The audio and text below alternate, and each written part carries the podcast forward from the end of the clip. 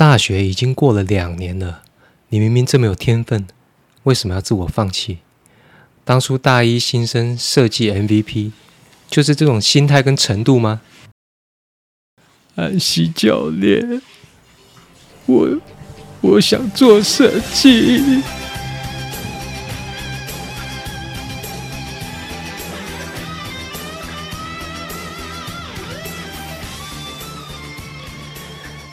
各位亲爱的朋友，经过快两个月的居家摧残哦，大家是不是在家把电视台转烂呢？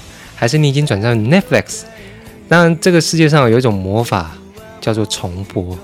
无论你无论你转到哪一台，只要你转到赌神系列，你就会停下来，不小心看到进广告为止。尤其是赌侠跟赌圣、魔力啊，各位龙翔电影台，各位，那更不要说那个唐伯虎跟九品芝麻官了，基本上已经到达邪教等级啊。那讲了半天，我就是要告诉各位呢，我最近不小心重看了《灌篮高手》，所以今天我要跟各位聊，就是那些年有多少影响我们设计师的动漫角色。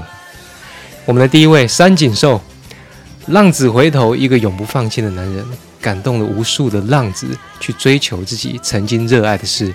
那也告诉我们呢，设计师不要浪费天分。其实来回重看了几次哦。你会发现，其实三井寿其实在一年级打预赛以前转一条咖啊。不过对于高中生呢，哈，对于高中生而言，或者心态高中生，很容易就是因为小事情而心理受伤。但是没有关系，两年以后回头追求热爱的事情呢，天分不减。可是他后期有描述很多三井寿体力不足的情况，这个警惕了大家，不能只靠天分吃饭，因为你不进步就是退步。天分永远不是只有你一个人有，对不对？不过最后面对三王工业要昏倒以前，眼睛里面只剩下篮筐，感动了无数浪子。啊，那当然，《灌篮高手》里面还有我最喜欢的眼镜哥木木，在《灌篮高手》里面呢，基本上就是弦外之音的角色。他拥有投三分球投半年，一个球出去可以回忆三级半，这种等级媲美时间暂停器，后来也变成很多电影里面的基础技能啊。好，那第二个讲到运动员的话，还有一个我觉得很好看的那个运动漫画，就是《棒球大联盟》茂野无郎。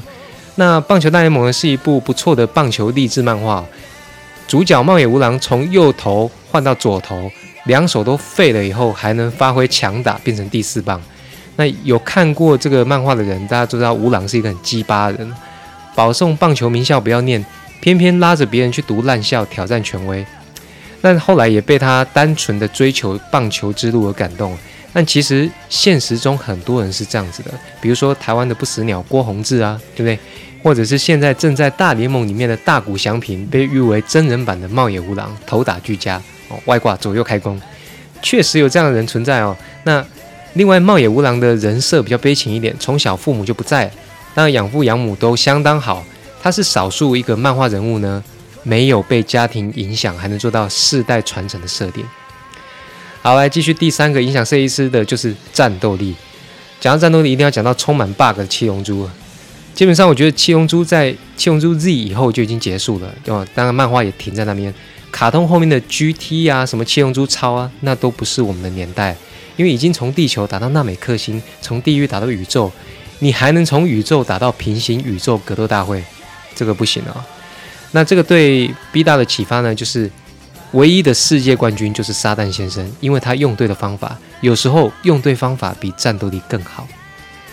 啊，那因为我们漫画人物真的太多了，接下来我们启动 Brief 模式，第四个九九冒险野狼，九九教会我们天空是粉红色、绿色、蓝色，只要想分辨说谎的味道，就舔他的脸，穿的越时尚，战斗力基本上越高，身体越扭曲，攻击力基本上越强。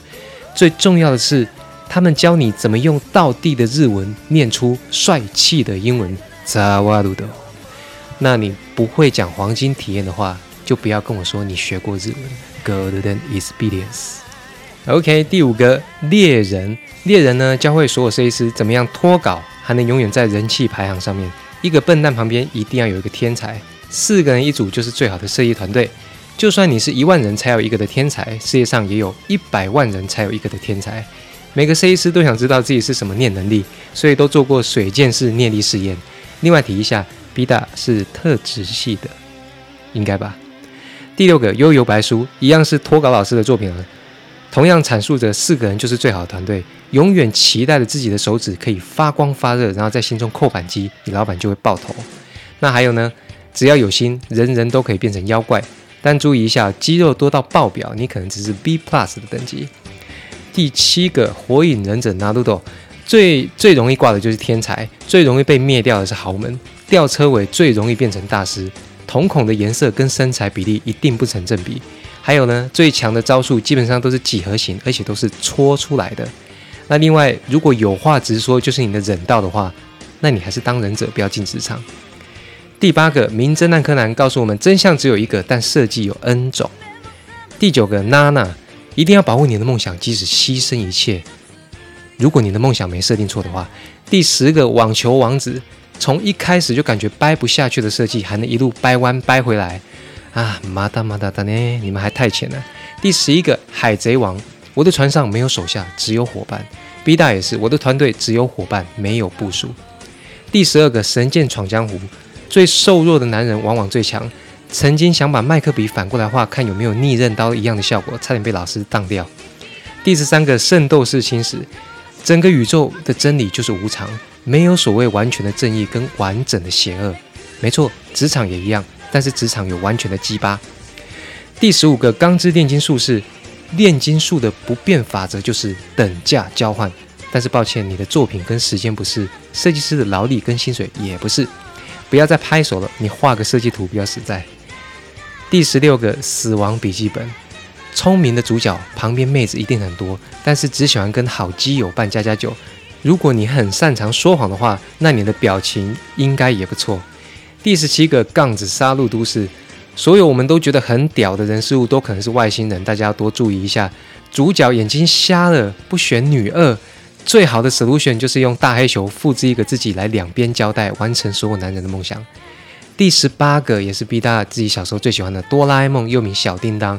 这个大概是二十二世纪里面最好最棒的工业设计产品，拿出来所有的道具都充满 bug，但是是我最喜欢的，因为大雄越废，你拿出来的设计越好，证明了工业设计师的价值。第十九个金田一少年事件簿。就算赌上爷爷的名号，你也画不出明天的破手。第二十个，也是我们今天浓缩的最后一个，北斗神拳是一种暗杀拳。如果你交不出设计图，你已经死了。OK，各位，以上二十个真的影响过所有设计师、影响 B 大的经典动漫，真的太多太多了。那各位朋友或者设计师们，心中一定有很多很澎湃的想法，跟我一样。这些看似很宅、很幼稚的漫画，错错错，它在我们心中是非常有创造力跟影响力的。当然，新的我也有追。那像第一次使用招数就懂得取一个炫炮名字的鬼灭，我也不知道他这个名字怎么来的，或者是说他在里面职场选边站打嗝是对的，这些概念都不错。告诉你提案的时候呢，提出来名字就炫炮一点，对不对？暴血。那选一个驻级的长官，靠起来肯定最舒服了。好了，这没有办法一一讲我所有看过的漫画，真的很很可惜。那我们下一次有机会呢，可以来回顾更多，或者请各位提供想法给我。那么心情好坏你自己决定。B 大的黑白观点，这样呢？哎，B 大，所以你边做设计边看这些漫画，那你得到什么心得？我要成为火影。